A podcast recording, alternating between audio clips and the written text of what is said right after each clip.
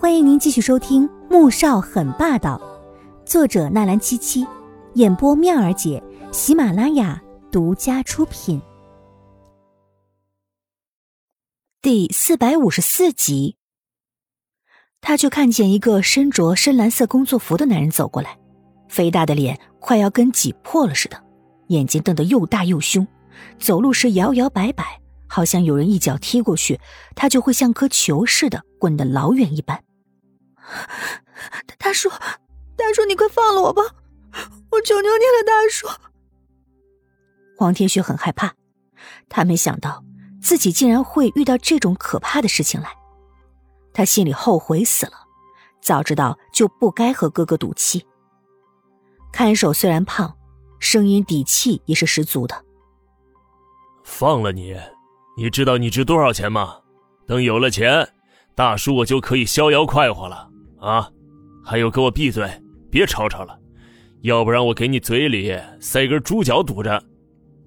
他拿起旁边一根还有毛的猪蹄，朝着黄天雪晃了晃，威胁道：“黄天雪不敢吵了，可他这样被吊着，别提有多难受了。”大叔，你可不可以把我放下来？我的手都快要断了。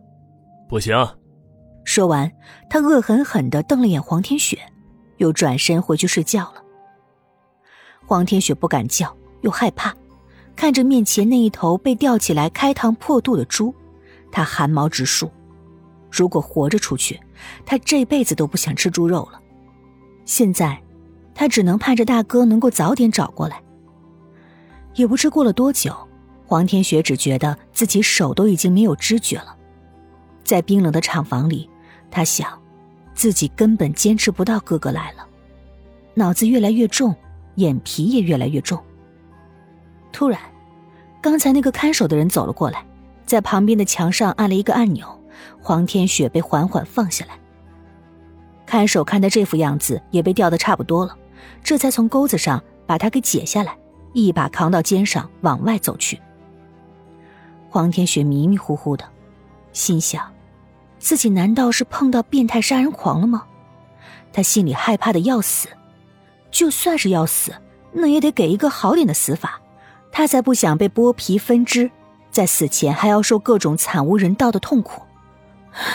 不要，大叔，我求求你，我不想死，不要！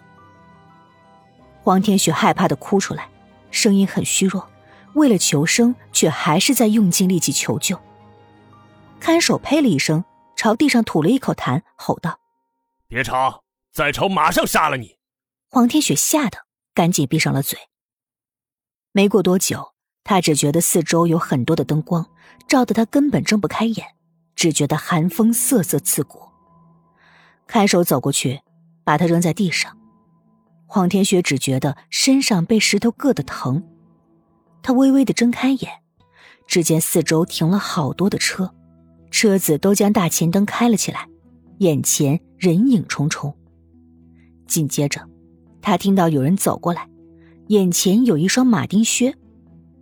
那人在他面前停下，又转了个圈他突然啊了一声，惨叫起来，痛得他连呼吸都艰难。刚才那个人在他的肚子上狠狠踹了一脚。哼，黄天雪，你肯定没想到。自己会有今天吧？终于说话了，可是黄天雪却不敢置信的瞪大了双眼。是左宝丽？怎么会是左宝丽呢？左宝丽，你想干什么？我和你无冤无仇的，你为什么要这样对我？黄天雪很讨厌左宝丽，所以他平时从来都不搭理他。根本不知道自己什么时候惹到这个疯子了。无冤无仇，哼，哼，还真是好笑。你知道黄天觉对我做了什么吗？现在是你，很快就要轮到黄天武。不是你们整个黄家，还有穆家。左宝丽蹲下来。看着黄天雪那张痛的已经脸色发白的小脸儿狠狠拍了几下，阴冷的声音透着一丝癫狂。不管他对你做了什么，你不是好好的站在这吗？这跟我姐、跟黄家、跟穆家是没有关系的，你为什么要冲着我来？你冲着我来，只能说明你怕我哥哥。黄天武愤怒的抬起头来，瞪着左宝丽，恨不得将刚才受的那些痛苦全部还回去。